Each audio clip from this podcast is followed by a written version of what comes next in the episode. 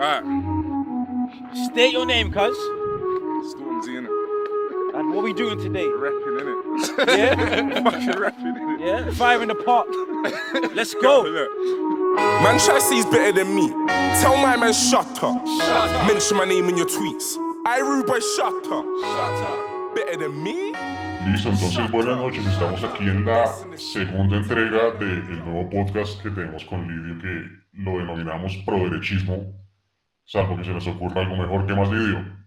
Oye, Sí, entonces, no, no. ¿En qué anda? Yo no lo vi voy de fiesta. no, nada, es que hoy mi cucha estaba cumpliendo años, entonces estamos con, la, con mi hermana y todo el plan y acaba de llegar. Ah, bueno, sabroso. Pues hoy tenemos a dos invitados que no habíamos tenido antes. No eh, son conocidos en, en Twitter, pero voy a dejar que Lidio los presente. Entonces, adelante, Lidio. Bueno, entonces, para el estimado público, les presento a, a la nueva generación del fascismo independiente fuera de las maquinarias.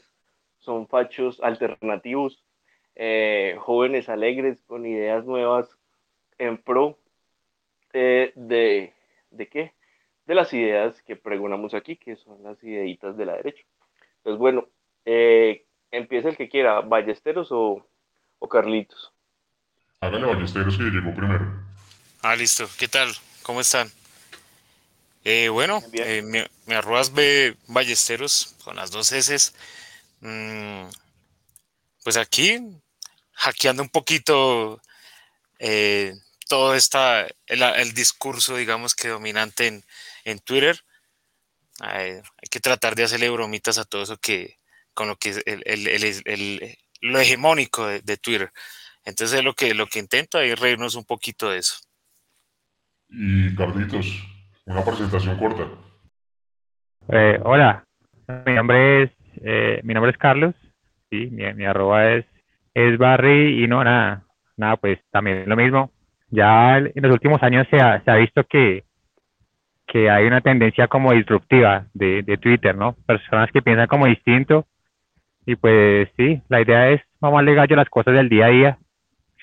Y, y bueno, yo también soy Libra como la mamá de Lidio. No sé si significa, si significa algo eso. Usted dice que es de centro, huevón. Pues bueno, señores, yo les tengo el primer, el primer tema de hoy que quería hablar eh, sobre una declaración o un, un pedazo de una declaración que se le escuchó esta semana al candidato Alejandro Gaviria, en donde decía que hablar de temas de seguridad a él le parecía un poco facho o algo así. ¿Qué opinión tienen ustedes sobre esto y sobre todo pues en estas circunstancias en donde pues la delincuencia está totalmente desatada y parece que a ningún político le importa? ¿Qué dice don Lidio? Ah, Pues hermano, a, mí de entrada cuando esa gente opina esas cosas así, a mí me da rabia. O sea, es que, o entonces, pues a ver, es que a mí de entrada me da, me da mal genio cuando esa gente, es- esos gomelos bogotanos salen con esas vainas porque, porque es que esa gente vive totalmente aislada de la realidad. A ver, yo, yo personalmente pues quisiera contar algunas experiencias de cuando yo trabajé en la alcaldía de Medellín. Y yo trabajé en la, Secretaría de Desarrollo Social hace como, hace como 10 años.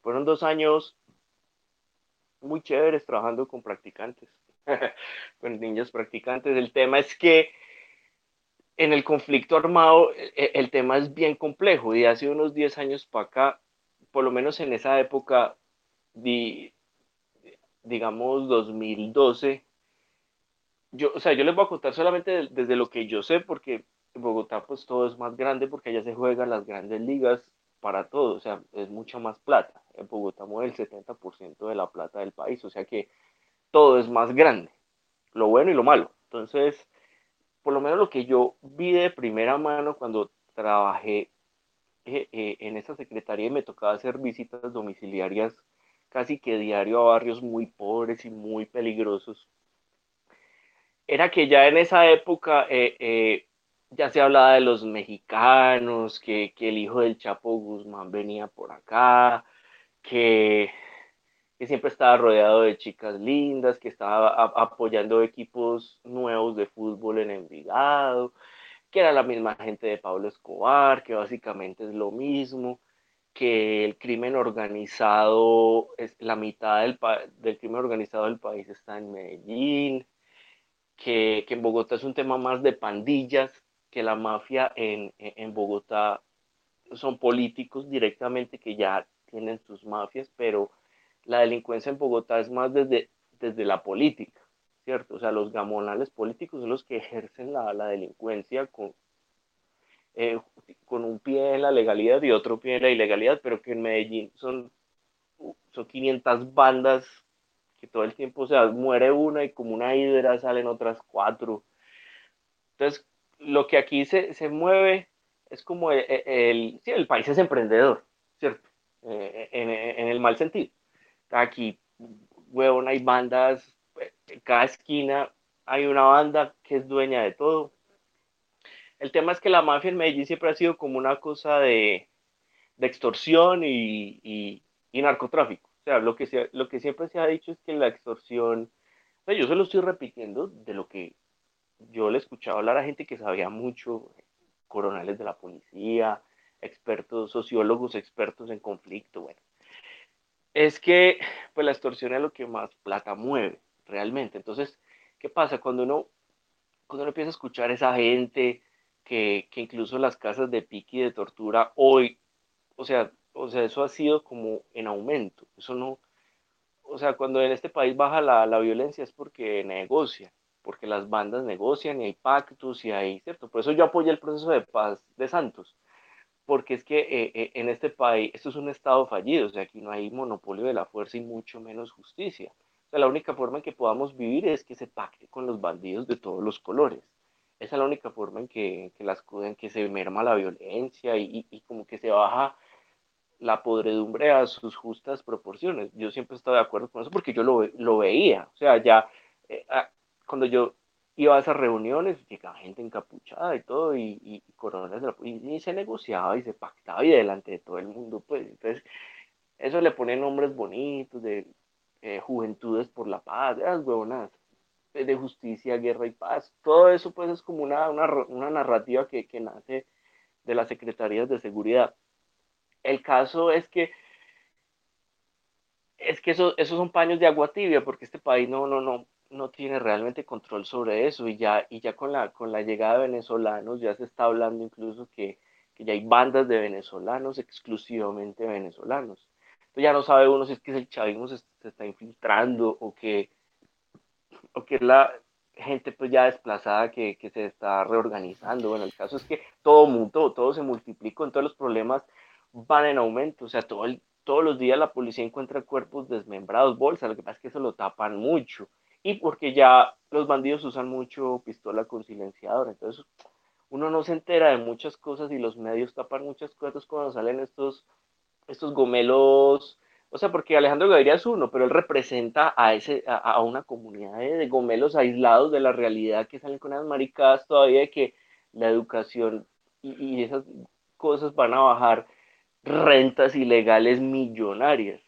Entonces, a mí me da mal genio, o sea, yo ni siquiera puedo pensar racionalmente cuando escucho esas cosas de, de esa gente. Bueno, ¿y qué nos dice Ballesteros? Pues que la, la, la cosa mocusiana ahí, ¿no? Que queda, que en la que se subieron el, el trencito toda esa gente, que, que el abrazo, que no sé qué, que el conito, que no sé a quién fue el último que lo vi con los conitos, o un tipo de esas cosas eh, con botargas para, para tratar de, de, hacer de pedagogía en la calle. Entonces eso viene desde, desde Mocus y todo el mundo, el mundo está montado en esa cosa que, que sí, sí, está bien cierto eso que dicen que, que tibio porque, por ejemplo, Mocus se fundamenta en una, en una cosa que es John Elster, un tipo que es que marxista analítico. Entonces, eh, hasta ahí llega la, la, la tibieza a, a, tal punto, ¿no? Que mar, marxismo analítico es una cosa que, que no se sigue en, por la misma línea de eh, Bolche, sino supongo que de alguna facción del, de Berkeley o Frankfurt, entonces salen con esas cosas de, que, de convivencia, ¿no? Entonces también la convivencia se entiende algo como, como muy infantil, como, como que solo de tolerarnos, esa es la, la cosa, entonces finalmente eso no llega a la raíz del asunto. y finalmente la gente también necesita que, que a los bandidos se les está aplicando algo, ¿no? La, gente necesita sentirse segura y no es suficiente con esa, esa pedagogía y, y que pintar las casas de, de, colores y esas cosas que, que, que eso sea el caso lo que llega a ese punto eh, esa gente como, como precisamente eh, ese constructivismo que, que, estuvo tanto de moda en Estados Unidos. Es lo, lo, que yo veo en, en, el tren que están montados ellos. ¿Y qué dice Carlitos? Sí, me puedes decir con confianza, Carlitos. Eh, no. yo lo que veo es que me parece, bueno, me parece valioso lo que dice Ballesteros, ya como en la parte más de profundidad del de tema de dónde vienen fabricadas estos temas de, de convivencia y de pacifismo, llamémoslo estúpido, ¿sí? El pacifismo por el pacifismo. O sea, ningún, ningún lo que dice Alejandro Gaviria, ninguna, ningún Estado, ningún gobierno puede renunciar a la seguridad, porque con seguridad, sin seguridad no hay nada. Todos los estados, todos los gobiernos tienen que aplicar la fuerza en, en, en cierta medida, siendo realistas, eh, para sobrevivir, para, para, digamos, para, llamémoslo así, para aplacar las fuerzas internas de subversión o, o de crimen. Eh, entonces, pues es, infantil decir que la seguridad es fascismo, la seguridad no es importante. Es realmente como si vamos a tener un Estado que sea para tener seguridad. Eso es lo, básico. Y, el tema que, habla Lidio, pues también es verdad, ¿no? Que, que todos los gobiernos, las alcaldías terminan pues obligadas a negociar con, con los bandidos, digámoslo así. Como dicen los juristas, los bandidos, las narcoguerrillas, porque pues realmente no, no hay una fuerza, no hay una, una capacidad de, de, someterlos, realmente siempre terminamos negociando pues con el, con el cuchillo en, en, el cuello, ¿no? Eh, pues realmente este es el panorama, sí, ese es el panorama. Eh, incluso pues que ella leía que, que la coalición de la esperanza estaba pensando en hacer como crear un ministerio de la seguridad y el bienestar, algo así ministerio nuevo, pues con una función ahí que, que nadie sabría qué hace, sino que sería como una especie de, de proyecto burocrático adicional, ¿no? Porque pues todas estas soluciones de Alejandro Gaviria siempre, siempre implican como un esfuerzo en presupuesto, en gente, en traer la mejor gente, la gente más preparada, la que más sabe, y pues detrás de eso hay como los que saben del tema de, de contratación pública se relamen los labios, ¿no? Saben que ahí va a haber mucha plática por detrás de esas cosas. Pero yo lo que siento es que pues tenemos las elecciones a la vuelta de la esquina, ¿no? Eh, y cualquier movimiento en falso pues hace perder votos a, a un grupo o a otro. Eh, y lo que yo siento que piensan es que, bueno, si, si nos vamos de frente utilizando la fuerza, no sé, estilo Bolsonaro en Brasil, a través de la policía, vamos a perder unos votos, ¿cierto? Pero si no la usamos, vamos a perder otros. Y creo que la lógica que ellos tienen es con qué perdemos menos. Y creo que la, la, lo que están haciendo es no hacer nada o no hacer mucho, que para ellos se siente como perder menos eh, de cara a las elecciones. Pero entonces ya sabemos esto en qué termina, lo que siempre ha terminado, y es que la gente inevitablemente se va a terminar defendiendo, eh, incluso se va a terminar organizando, y pues vamos a tener fenómenos que ya los hemos vivido eh, de larga data de, de autodefensa. Entonces, ¿qué hacer ahí? ¿Qué dice Lidio? Bueno, pues yo jamás en mi vida he disparado una, un arma de fuego, o sea que no, no estoy como capacitado para decir que, que, yo la usaría. O sea, yo lo único que digo es que por lo menos gente que sí la sabe usar y que, y que, y que tiene su negocio y que no tiene antecedentes y que quiere acceder a un arma de fuego, pues no debería tener como tanto problema. Sino que es que siempre que se habla de de armas de fuego o, o, de acceso a armas de fuego, es, pasa como con la droga. Tanto eh, eh, eh, los godos como, o sea, todo el mundo prende las alarmas como que flexibilizar el tema de la droga. Es que todo el mundo se va a volver bazuquero. O que de pronto facilitar el acceso a armas de fuego para gente sin antecedentes y, y que declara renta y que paga impuestos, o sea, cuál es el pereque ahí, o sea, que, creen que es que esto es como en Texas o en Estados Unidos, que, que un adolescente en un colegio con un rifle va a dispararle a todo el mundo. Entonces, siempre que se habla de estos temas que son un poco delicados, la gente opina desde el miedo, de la paranoia. No, simplemente es que los bandidos siempre van a tener armas, que la las personas mínimamente puedan tener algo con que defenderse, pero eh, otro punto que yo quería tocar ahí era el de la extorsión, porque es que eso se habla muy poco, o sea, este país siempre habla del narcotráfico y que el traquetico aquel y que, el lavado de activos, sí, o sea, pues que el narcotráfico en últimas es una vaina inocua, porque ah, pues ellos hacen sus negocios, tienen sus rutas, que pero es que la extorsión se mete directamente con todo el mundo, o sea, desde el señor que vende chicles en la esquina hasta las grandes empresas. En este país todo el mundo paga extorsión y con factura. O sea, los grupos de extorsión pues presentan factura. O sea, el crimen organizado aquí está en un nivel tal que estos días veía yo que, que los, las bandas de, de gota gote de paga diario colombianas ya tienen redes en el Cono Sur, en Chile, Argentina, Paraguay, eh, sí, en los barrios más populares de Buenos Aires, todo eso lo manejan colombianos, el gota a gota, los colombianos. Entonces, ¿qué pasa? Ese negacionismo en el que vive este puta país, empezando por esos economistas malparidos, gonorrientos, hijo de putas, carechimbas, es que yo no los puedo escuchar hablar porque, wow, me, ahí me hierve la sangre el negacionismo en el que vive esa gente con sus delirios de, de estado de bienestar. O sea, es que, marica, dentro de la contabilidad de todas las empresas grandes de este país está la vacuna. Es que para poder la Coca-Cola, Postobón, que son pues las que pueden, hasta, hasta la más pequeña empresa con una minivan que va a, distribuirle alguna tienda en un barrio popular, dentro de la, de, la, del Excel del contador y de facturación está la vacuna, está la extorsión, todo eso está ahí. Y esta hijo de puta gente todavía son con sus, con sus delirios del paper de Helsinki, que dice que, que, que, otro impuesto no va a afectar la productividad. Es que, huevón, esto es el quinto mundo, marica, y ya con la migración venezolana más. Si ya teníamos problemas, se multiplicaron. Los pobres, diariamente son miles de venezolanos que están entrando. O sea que o sea, no, no, no podemos seguir viviendo en esa burbuja. Esa gente hay que, o sea, hay que hablarle durito es que no suena bonito decir vulgaridades, pero es que esa gentecita ya hay que empezarle a hablar durito y brusquito. ¿Por qué? Porque es que viven en una hijo puta burbuja. Entonces, ¿qué pasa? se les legitima mucho todo el tiempo de los medios y les dan mucho micrófono. Y, y, y, ellos son como, como una rosquita ahí donde todos se tocan la espalda y se, se soban la verga.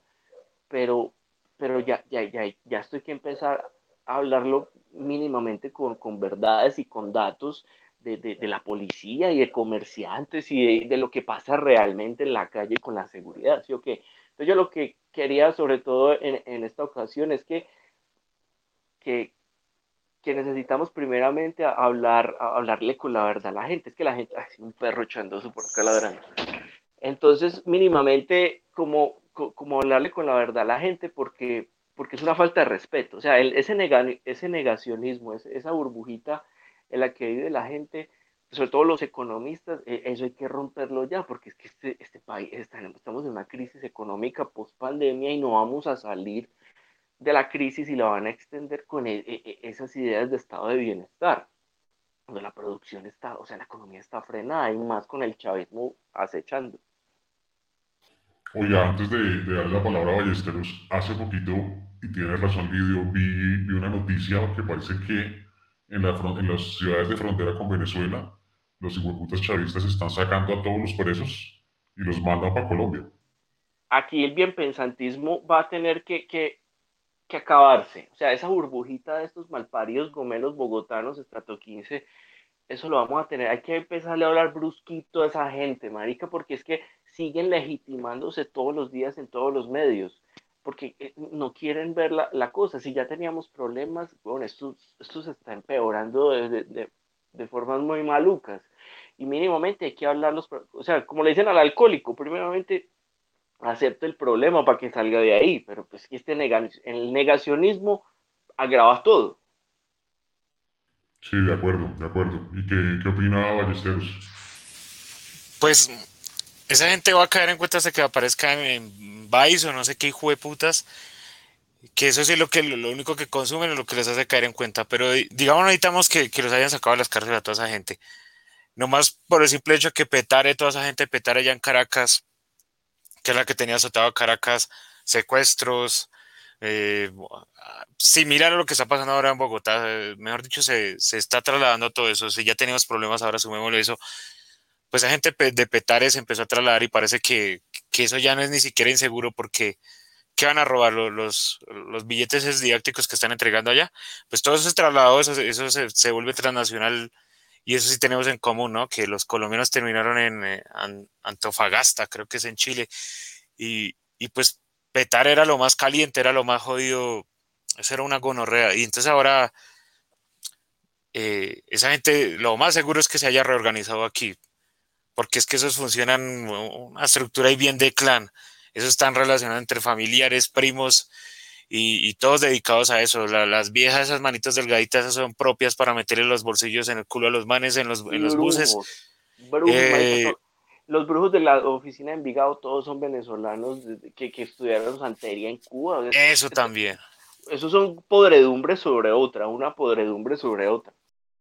Entonces, claro, imagínese toda esa gente santeros, eh, que era lo que le faltaba aquí. No, no, no, no, había llegado eso y pues claro, esa gente viene con todas esas mañas, mmm, todas esas viejas gordotas en esas faldas echan de todo y los tipos también hay un componente ahí, ¿cómo le llamamos?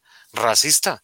Esos están, odian a, los colombianos, entonces, si pueden matarlo de paso, digamos que, que, que sean por bien servidos.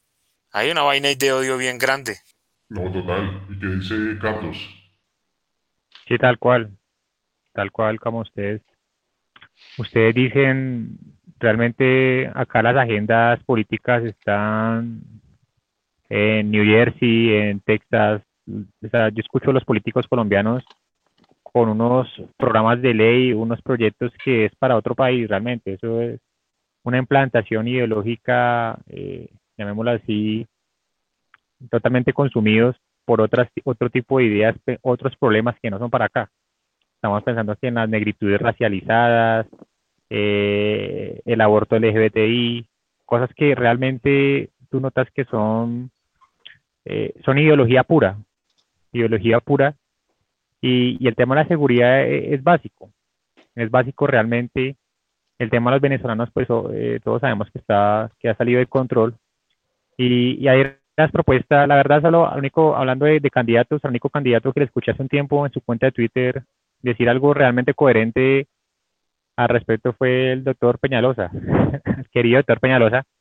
El tipo se le ocurrió decir cárceles. algo totalmente lógico, que, que, hay que ser más cárceles. Pues claro, que es obvio, obviamente todo el mundo le cayó con toda, eh, pero es, es realmente la, la, justicia, todas esas leyesitas que se inventan, maricas, de, cárcel, tienen, necesitan una infraestructura, un presupuesto para poderlas aplicar.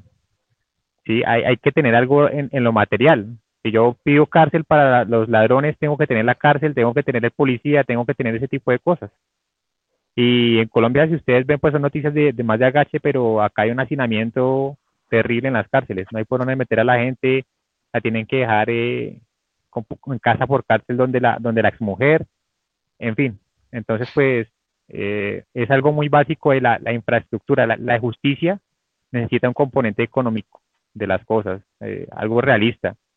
¿no? Entonces, por, por, eso yo estoy en contra, por ejemplo, de esas eh, propuestas populistas de, cárcel, eh, cadena perpetua para violadores. Suena muy, muy lindo o, o, muy satisfactorio o muy retributivo, pero todo eso detrás tiene, tiene que tener peso en la realidad, en los presupuestos de la nación, en lo que es. Pero entonces yo creo que empezando por mejorar la infraestructura de la justicia, en el sentido de que de que las penas se puedan cumplir, de que las penas sean realizables, de que no sean penas de papel y que en la realidad los jueces, los policías no se vean con las manos, realmente ellos no tienen alternativa, a veces no tienen alternativa porque lo que ellos, las penas o lo que ellos, la justicia que se debe hacer, no, no tiene medios para hacer, es la realidad. Truths and rights. Come some more into my side.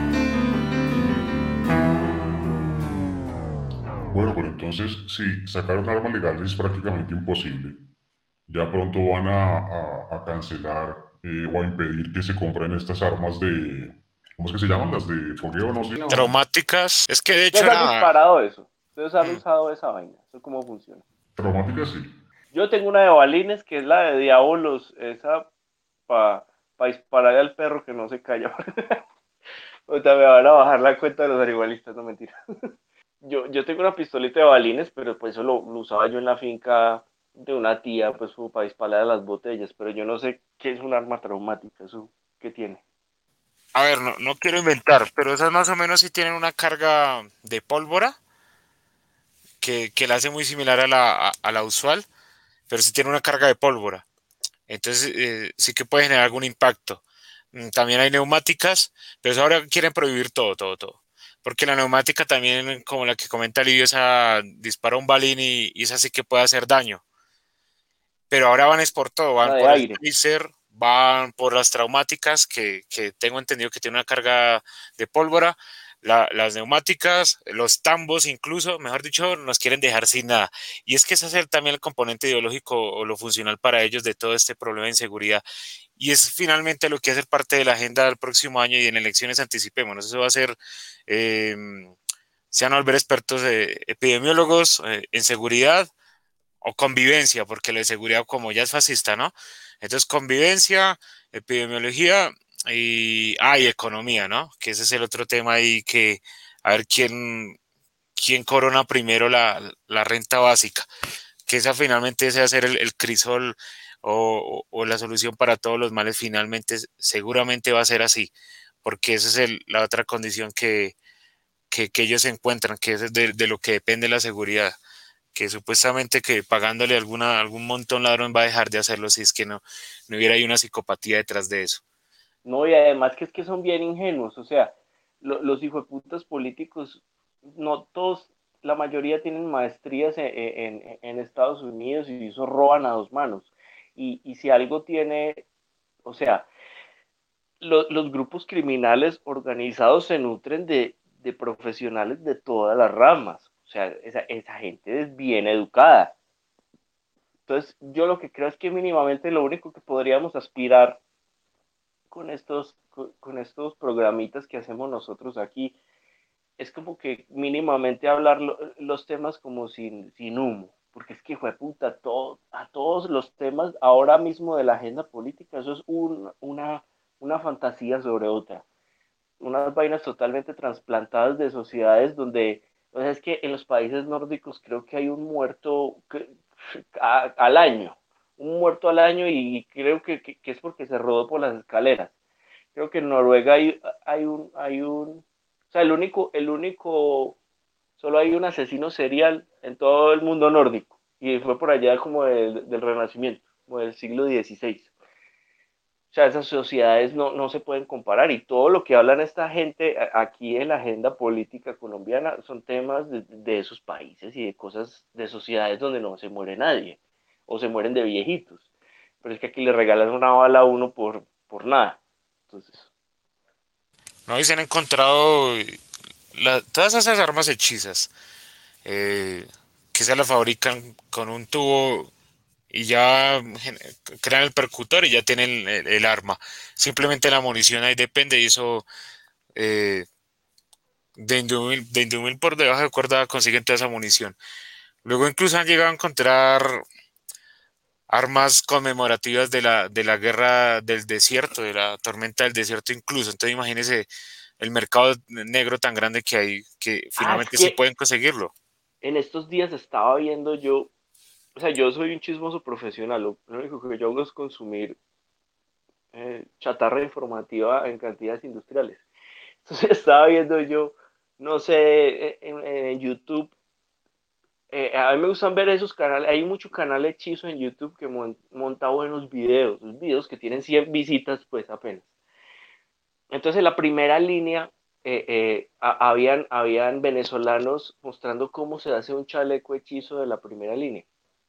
Y, y- y dentro de, de- de esos videos hay un canal rarísimo, ya ni me acuerdo cómo se llama. Había otro de un man que estaba contando que, que ya que antes las armas eh, llegaban de fusiles largos, ¿cierto? De última generación.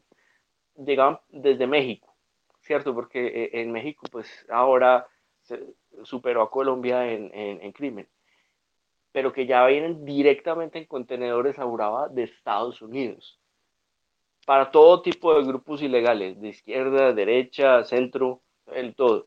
Entonces traen contenedores directamente ya de Estados Unidos, al- armas de última generación, de eso que ve uno, esas de Rambo, sí, así con el infrarrojo bacano, con la mira telescópica, silenciador, con baño, esos fusiles de última generación en contenedores directamente de los Estados Unidos de Norteamérica. ¿Y qué dice Carlos? No, no, volviendo al tema de las armas, eh, pues realmente cuando, cuando prohíben las armas lo que hacen es quitársela a los buenos, llamémoslo así, a la gente que tiene pues cierta experiencia, cierta experticia, le gusta el tema de las armas. Yo realmente no me compraría un arma, no, creo que no es lo mío, no es lo mío. Pero, pero sí, los, las personas que la puedan tener, pero pues deberían tenerla, deberían poder tenerla y, y poder usarla, digamos, de manera, eh, digamos, que no tengan ese riesgo de que, de que los van a, a procesar, les van a meter en un, un, un tema de homicidio O sea, es para que realmente no se aplica. ¿no? Sí, tal cual. A mí, a mí realmente tener un arma se me hace un poco, si no que- si, si usted no vive en el monte cazando, se me hace un poquito traquetín, pero, Hay- pero hay pues si la puede tener, tula. téngala. Hay que mover la tula. Si Sí, mueve sí. la tula, pues tiene el arma, pero uno que mueve que 8 pesos. son- No tengo que proteger, no tengo que proteger, entonces no, no me voy a comprar un arma. No, no, la verdad, la verdad, en, en el mundo ideal no, no tendríamos que andar mancados con un arma, pero pues acá la cosa es muy, muy complicada, realmente muy complicada, pues, pues yo lo que veo es que, que por lo menos la, la violencia política se está como eh, difuminando un poco. Siento que Colombia está como saliendo un poco de eso, pero pues el crimen organizado pues está ca- cada vez más organizado. Lo único organizado que está en este país. Es que, ¿sabes una cosa? Ya ni siquiera se habla de crimen organizado. Hay gente que habla que ya incluso e- el, tema del crimen organizado es una confederación. O sea, que, que incluso, o sea, lo- todos los, los carteles y, la- y las bandas criminales de todas las ciudades, ya hay un montón de acuerdos, pactos, eh, hasta notaría, pues con empresas fachada. O sea, eh, el- la mafia colombiana se italianizó en buena medida. Ya, ya, ya son empresarios, salen en, la- en las revistas económicas, emprendedores, ahora que tanto se habla de emprender, emprendedores, eh, eh, la mafia colombiana ha evolucionado mucho. O sea, México apenas está pasando como lo que vivimos nosotros hace 20 años, pero la mafia colombiana ha evolucionado, se ha se ha ido refinando. Entonces, ¿qué pasa? La violencia pues ha bajado mucho precisamente por eso, porque ha evolucionado. Pero, pero de todas formas sigue habiendo actores nuevos y el tema de los venezolanos. Es que, es que eso es una, una vaina nueva. Entonces, es que como decía Ballesteros, eh, eh, es, es echarle otra vez carbón a, a, a una, una, una fogata que se estaba como apagando. Y, y más la pobreza que, que, que creó la, el COVID y la pandemia. Entonces, como que estamos echando para atrás. Bueno, y en ese caso, ¿qué hay que hacer? Yo la verdad es que solo le he escuchado a dos candidatos hablar de seguridad. Uno fue ese, efectivamente Peñalosa, eh, y creo que si la memoria no me falla, la otra fue Cabal. Pero pues si a nadie le importa, ¿qué hacemos? ¿Qué, qué dice Lidio? No, yo ya hablé que hable Ballesteros. Hágale, Ballesteros. Eso toca empezar a mover, a, a- a darle la idea de que los que tienen negocio, el negocio tiene que cumplir con un montón de obligaciones que Saico, bomberos, eh, sanidad, ¿cómo será eso? ¿Cómo se llama? Eh, ese control sanitario. Pues, Invima. ¿qué le- eso, Invima. ¿Qué le cuesta tener, pagar eh, a Indumil o algún salvoconducto además? No le cuesta nada más. Entonces sí sería bueno hacer mover que, que los negocios al menos sí movieran eso. No sería como tal un porte, pero sí sería una tenencia. Y, y esa sería la, la idea de, de, de, detrás de eso. Y además, eh, acabar con esa idea de, de, convivencia. Es que eso no es de convivencia ya, porque es que convivencia, eso es un tema muy, muy parroquiano.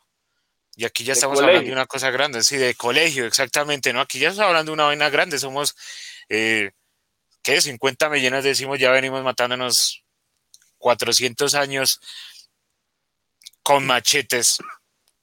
Pues sofistiquemos la cosa, digamos, ya es con, con eh, digamos, eh, en última eso se trata de, de, de, meterle un poquito de tecnología a la cosa y, y de todas maneras la gente ya se ha desgastado, digamos, ya se ha desgastado el, primero el miedo que al virus, ahora le está dando miedo salir a, a, la, a la, calle a, a, sacar plata. Y es que, por ejemplo, en diciembre ahora la prima, mejor dicho, la prima, guárdesela para que no se la coma otro.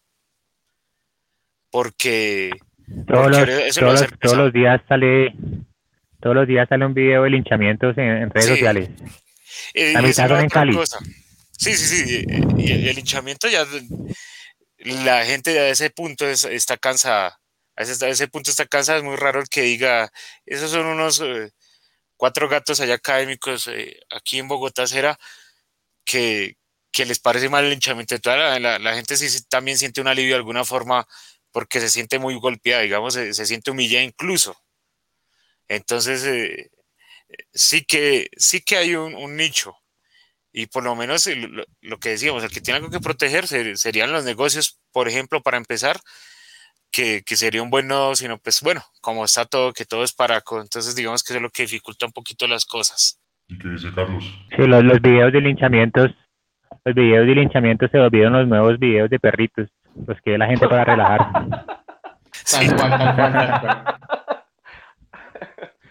Sí, sí, no, y, y, y tal cual, digamos que también esta nueva generación de políticos, a mí me tiene decepcionado Claudia López. Tan, tan dura que se veía, pero esa malparida realmente dejó tomar esta ciudad pues de la, de la llamada primera línea, ¿no? De la primera que línea que, que ella pues realmente ellos, digamos, ellos fallida. tienen alcaldía trabajando para ellos, tienen alcaldía así, trabajando para ellos. eh, sí, ella hablaba todo fachito, ella, yo le tenía fe precisamente porque hablaba y, y yo le leía las columnas y decía, no, que hay cosas donde el Estado no se puede meter, que hay que dejarle al mercado y que no sé qué cuente. Y yo, ah, esa, esa, e- esa lesbiana promete. Cuando al segundo año, marica, se, se orinó para sacarle los tombos a, a la primera línea, entonces, va, no sirve. Oiga, y hablando de eso, acabo de ver una- Yo no sé si ustedes conocen Cali, yo no, pues he ido un par de veces, pero en el centro comercial Centenario acabo de ver una balacera en el parqueadero. Eh, mejor dicho, mientras estábamos hablando. ¿Cuándo? ¿Vos estás en Cali?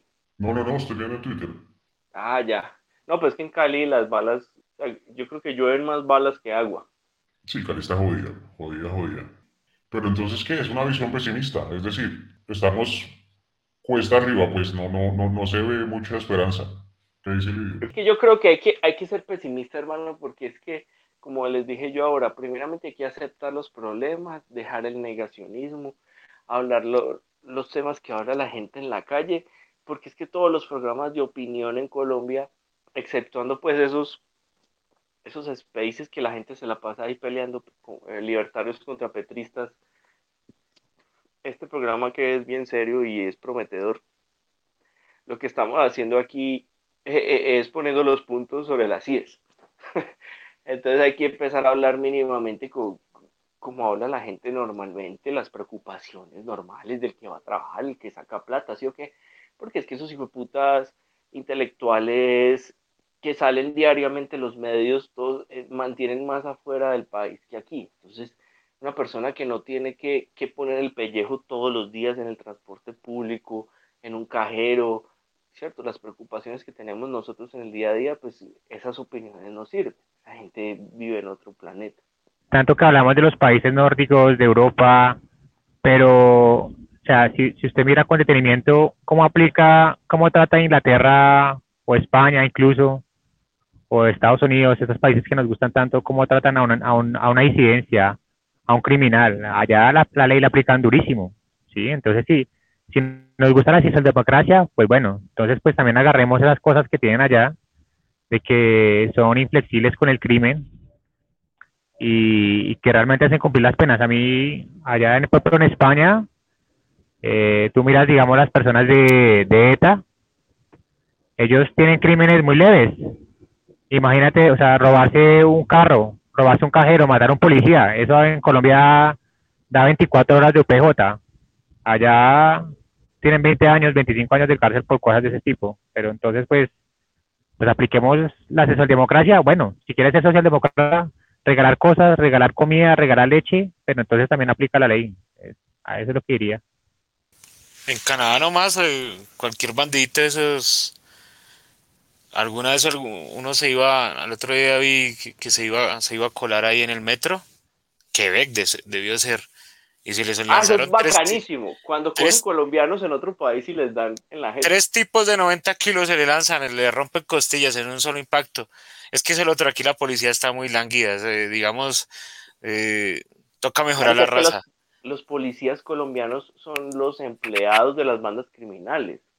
O sea, en estos días entrevistaron a alguien de la terraza que, que la- o sea, eh, en Medellín las bandas famosas son la oficina, que es la oficina de Medellín, no de Envigado, sino que Envigado pues fue como el barrio tradicional del, del cartel de Medellín. Pero es otra que es muy famosa que se llama La Terraza. Y el man decía que los policías trabajaban para ellos. O sea, que, que, que, que realmente los policías tenían la nómina del Estado, pero que realmente las barbas y, los trabajos extras y, el camello bueno estaba era con ellos. Man lo decía así abiertamente y no pasa nada. La gente...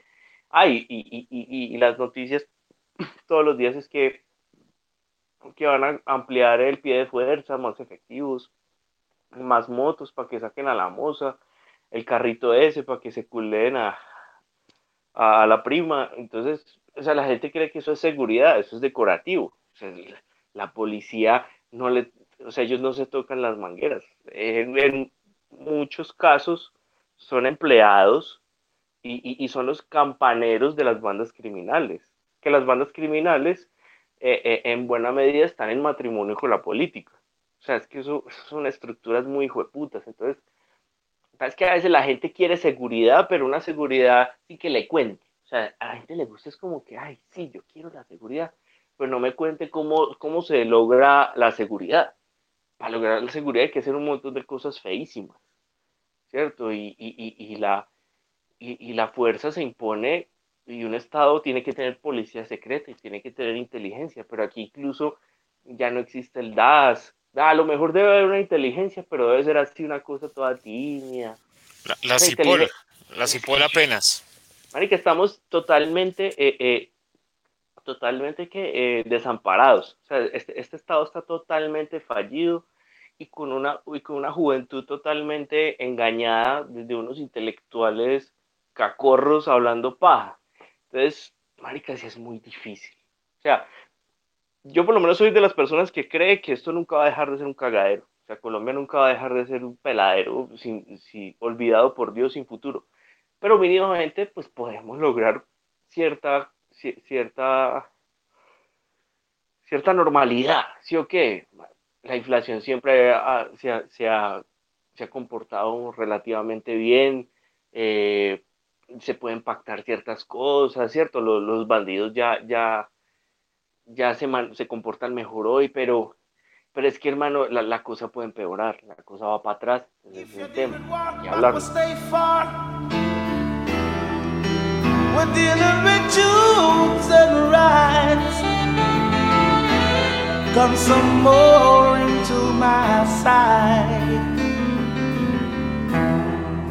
¿Y qué opinan entonces de, de dos figuras que son polémicas, pero que han demostrado eh, una reducción importante, por lo menos en crímenes violentos como Bukele y, y Bolsonaro? Es decir, como implementar eh, ese tipo de medidas en donde hay un apoyo frontal a la policía, incluso en el uso de fuerza letal. ¿Será que eso serviría en Colombia? Es que Bolsonaro no se puso de maricas. Bolsonaro eh, de una vez se metió a, la- a las favelas. Él no se puso en esa separación de que si la policía civil o militar. O sea, ya entran con tanquetas. De hecho, en vísperas del, del Mundial de Fútbol, hicieron una limpieza muy jueputa en esas favelas. Y, esa gente te carga hasta RPGs, por ahí se bajaron un helicóptero para esas fechas. Pero eso es con toda la fuerza, ya se usan fusiles y, y que lloren todos esos bandidos. Pero entonces, digamos, aquí ya aquí es muy difícil. Lo otro es que el bandido se ha asimilado, yo diría, ¿no? Es que también nuestra cultura también está ahí como, como esa cosita de, de, que si puedo robo, que no sé qué, y, y entonces en el barrio está el, el, el, el, dañadito allá que roba, entonces de, desde que no roba en el barrio no pasa nada, entonces se, ha asimilado muy bien, entonces ese es el inconveniente. Ese es el inconveniente, entonces digamos que, que sí es muy difícil que, que cuaje aquí algo aquí así, pero, pero, pero eso fue definitivamente así, con, sin ponerse a, a reparar en esa cosa. Bueno, de, de todas maneras eh, es otro proceso, ¿no? Otro proceso de, de Brasil y eso, la parte hispana sí nos marca a todos de, de una manera muy diferente. En cambio, por ejemplo, en España, Carlitos hablaba algo respecto a esas penas, pero digamos con los ocupas sí son muy, sí son muy suaves. Allá cualquiera se le toma en una casa y, hasta luego. Pero, pero digamos, ese, se logra con una vaina material, materialmente que, que, que haya los medios y la tecnología para que se logre. Pero aquí, aquí es muy difícil esa vaina. Lo otro es que lo que hablaba Livio, las motos, todo eso, la gasolina termina siendo para, para echársela a los carros de los policías, para darse la vuelta en el aveo, porque hasta esos son bien visajosos eh, para el car Audi y todas esas vainas. Entonces, es muy difícil lograr eso. Y estamos maniatados ahí con la vaina ahí de esa constitución que, que si quiere hacer esa separación civil, entonces eh, que, que es una fuerza civil la, la, la, la policía y es en ese tren fue el que se subieron últimamente a, a partir de los de la primera línea. Que la primera línea sí, sí tiene una estructura militar y pues yo diría que, esa, que así como se montan en esa línea pues pues que, que afronten. Entonces eh, por eso que volvieron a tocar el tema que la, policía como fuerza civil y, y reformarla. Entonces incluso vamos para atrás eh, ahora se les irá a dar quién sabe, un chipote chillón a la policía, eso es lo que espero. O sea, lo que entiendo, lo que entiendo por eso que dice Ballesteros es que si la policía es una fuerza civil, no podría tener un montón de facultades como detener gente, llevar armas, algo así, ¿cierto? Sí, Sería algo así punto. eh, Convivencia, convivencia. ¿Cómo sería? Recreacionistas. O sea, apenas lo único que Personero. quería la policía bajo ese orden de ideas es la, la orquesta de la policía y a, a tocar la, la, la, la versión barata La de los emisora. Alfa 8. Sí, La emisora que pone, que pone buena salsa. sí. Bueno, pero yo Eh, quiero saber en fin, algo. pues, no- A ver, yo que estoy aquí eh, en Medellín y hace rato no voy a Bogotá, o sea, a ver, ¿cómo está la cosa realmente en Bogotá? Ma- más allá de lo que digan, pues, lo- lo- los, los, los opinadores, o sea, el día a día de ustedes en Bogotá, ¿qué es lo que sienten ahora? Yo lo que creo es que la violencia en Bogotá siempre ha sido, eh, se ha ubicado, di- digamos, diferente de acuerdo a, los estratos, por decirlo de alguna manera. Eh, en algunos barrios siempre ha sido una vaina terrible, ¿sí? inmanejable, y pues ahora lo único que se ha puesto es incluso peor. Pero ha habido unos barrios en donde tradicionalmente no pasaba mucho o no, no pasaba más allá de un atraco, si acaso de pronto un apuñalado, pero ya se está viendo en todos los barrios, de todos los estratos, Sí, sí, no, de acuerdo con lo que dice, lo que dice Nostra. Eh, sí, tal cual. Los venezolanos pues han realmente empeorado el tema de seguridad. Incluso Claudia López salió a decir que pues tal cual, lo que todos sabemos. Y tuvo que inmediatamente después retractarse, pedirle perdón a como a 10.000 ONGs, eh, pues por decir esa, pues esa gran verdad, ¿no?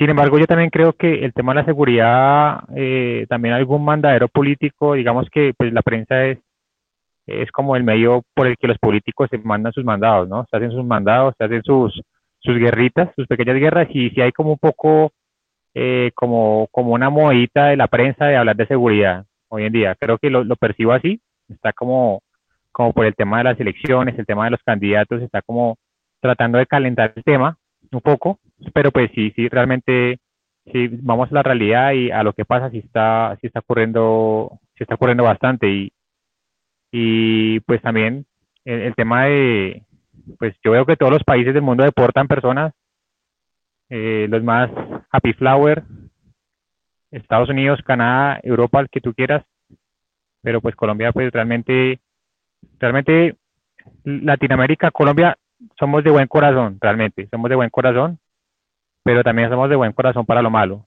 toleramos lo bueno y lo malo, sí, entonces nos falta como un poco ahí de, pues de, de malicia para las Pero cosas, ¿no? No, no, es que yo creo que, que ese man en Perú, el Speedy González, ese se montaron, fue porque era el único que hablaba claramente de venezolanos, porque allá creo que el tema estaba bien jodido. Pues que finalmente lo que nos están llevando acá es que, como decía Ballesteros, nadie puede tener ni siquiera un tambo, pero los únicos que sí tienen todo, pues, son los políticos y, y su ejército privado, que es el ejército y la policía. A ver, de Bogotá, otra cosa compleja es las motos. Aquí Bogotá no se veía tanta moto y esa, esa cosa sí, sí, sí que empeora las cosas. Entonces, uno ver a una moto cerca a un cajero, cajero que uno no debe usar. Eso, eso es fácil, eh, La, la escapada es muy fácil. Entonces, o sea, todo se está juntando. Se volvió tan común la moto porque como la gente, aquí la, la movilidad es pésima, entonces pues usó la alternativa de la moto y finalmente la moto también hace un instrumento además del arma hechiza para ladrón, entonces eso los hace muy hábiles, entonces es otra problemática y el casco, entonces tapabocas y casco eh, ya no necesitan usar cachucha, eh, capucha, entonces digamos que, que, que la, las cosas se juntan, mejor dicho, los astros se le unieron a los, a los ladrones, entonces es lo más complejo. Y también volviendo a un tema que, que, no hay que dejar de pasar, que es el que comenta Livio de, de, de, aquí, que la cosa política. Aquí hubo una cosa que se llamaba barrismo social, y entonces cogió todos esos barristas que también se prestaban para robar. También eso, eso no, no se puede negar, que también está el uso político de, de, de todos esos atracadores. Los, los llamaban barrismo social y toda esa gente se trasladó para esa cosa ahorita que se llama primera línea. Y por eso vimos por ahí barristas que llevando, que apoyando paro y una cosa y esa. Entonces también no hay que descartar, no hay que descartar eh, el uso político de, de, de, de, toda esta inseguridad. O en últimas que, que, se haya cocinado gracias a toda esa disputa que hay ahorita, porque es que la torta como es grande y otros quieren meterse a esa torta, entonces, digamos que ahí, que, que ahí el, lo que está sazonando toda esta, toda esta problemática. Pero entonces sí, sí, sí que pasa eso, sí que se siente, digamos, la, la inseguridad por parte de, de, tanta moto, los tipos ahí con sus cascos, eh, incluso entre centros comerciales, que eso lo vimos al principio de, de, toda esta locura de las cuarentenas y todo ese teatro pandémico. Hicieron una operación grandísima en Gran Estación, robar una joyería Oiga, y aprovechándose es que, de todo eso. Sí. Puta, es que, es que la, la, la, la vaina aquí, o sea, tanta mierda que, que lee uno de los, de los opinadores, de los politólogos con, con maestría en Washington, que las instituciones y que la democracia. O sea, en Medellín por lo menos la, la, la zona más violenta es el centro y es donde están, donde hay más cuadrantes de la policía, donde está el centro administrativo de la, de la ciudad y la gobernación de Antioquia, donde, o sea, todo el despliegue institucional está en el centro de Medellín y es donde más muertos hay. Lo que pasa es que se ha refinado mucho, como les dije yo, en, Medellín por lo menos ya, ya se usa silenciador y, y, y, a la gente no la matan pues ahí con el reguero de sangre y cuando yo era niño me acuerdo en las épocas del cartel de Medellín que, ah, pues yo era con mi mamá ahí comprando los útiles del colegio en el centro de Medellín, era un man ahí tapado con una sábana blanca. Ya eso no se ve, pues esa gente es más profesional, se los llevan en un carro. Ah, eso sí, eso es otra cosa. Los carros de los bandidos no son lujosos. Eh, eh, los carros de los bandidos son así, eh, zapaticos, Spark, carritos pequeñitos, y se llevan a la gente a casas de pique, tortura y desaparecen gente a dos manos.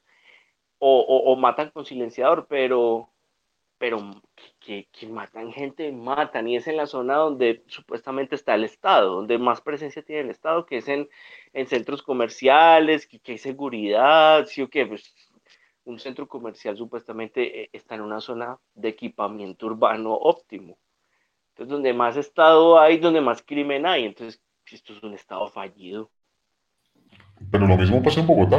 A no sé, a menos de 10 cuadras de, de- de- de la casa de Nariño quedaban casas de pique en el cartucho, y hoy, hoy Bronx, o sea, o sea, efectivamente. El Estado de Derecho aquí es una trampa.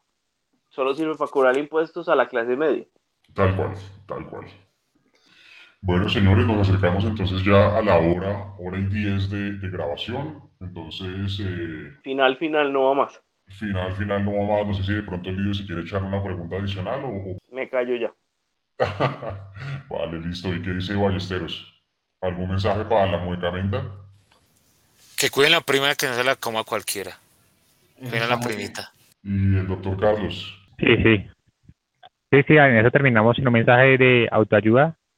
10 tips para que no te roben en Bogotá. realmente. O sea, eh, acá sí salimos bien, bien libertarios, bien eh, eh, línea Iran. Protégete a ti mismo porque nadie más te va a proteger. Es la triste realidad. No dar papaya. Eso es, que la gente Sí, se cuide. Los marcadores básicos, ¿no? Eh, eh, el cabello tinturado, peligro. eh, casco dentro de un banco, peligro. Moto cerca de un cajero, peligro. Los marcadores básicos que, que- que ojalá la gente eh, entienda porque... Ah, no, y, y- y el acento, ¿no? El acento es ahí el marcador importante. Hay que volverse un poquito eh, eugenésico, ¿no? A lo Hans Landa. No es tan difícil, no es tan difícil. No, que pesar, pero. Sí, tal cual. sí. O sea, no, no, no es por ser racista, pero es que están dando mucha lidia. Oiga, y esas flacas tetiperras, esas otras también que son peligro. Esas flacas tetiperras, esas son un peligro. Son más peligrosas. Sí, ese es más Oye, peligroso. hermano, la escopolamina está Sí, disparada, huevón. eso, y pilas con dejarse poner las tetas de cualquiera en la cara. Eso ahí Uy. cargan una Sí, escopolamina. sí. This is the end, beautiful friend. This is the end, my